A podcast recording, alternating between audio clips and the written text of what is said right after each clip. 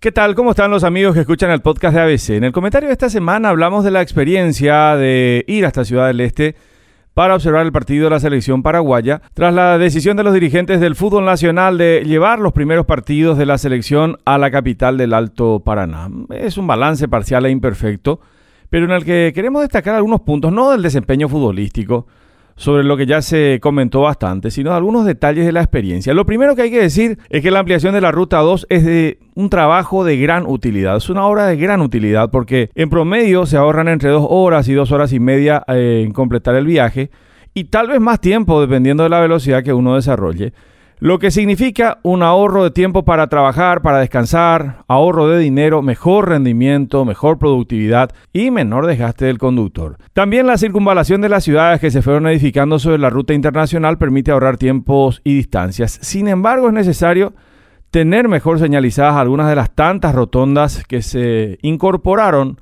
a la ruta modificando el proyecto original y suavizar también las pendientes de algunas lomadas que perfectamente pueden ser reemplazadas por reductores que cumplan la misma función. Lo mismo sobre los, entre comillas, controles de la caminera. Es un gran avance que ya exista solamente un sentido único de circulación por ambas vías desde Ipacaraí hasta Ciudad del Este.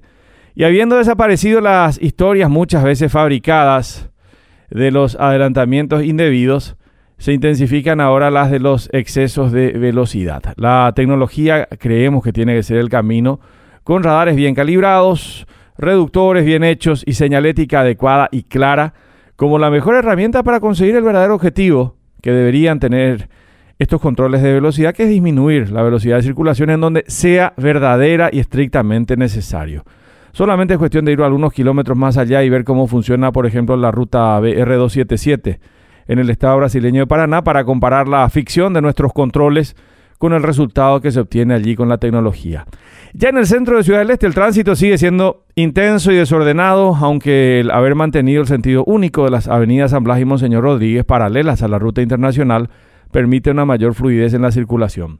En lo que se refiere al estadio Antonio Aranda del 3 de febrero, fue mejorado en su superficie y en parte de sus instalaciones, pero sigue teniendo deudas para que personas con problemas de movilidad puedan acceder a las zonas superiores y lo que no se puede tolerar es que un apagón como el, que se produjo una vez que concluyó el juego ponga en riesgo toda la organización del partido. No solamente por impedir que se realice la conferencia de prensa en tiempo y forma de los entrenadores al terminar el partido, sino por ese proceso de evacuación del estadio que además tiene el inconveniente de que en la zona de preferencias, en donde estuvimos, tiene que realizarse a través de un único acceso que no es muy amplio para la cantidad de personas, miles de personas que tienen que dejar el lugar en un tiempo muy reducido.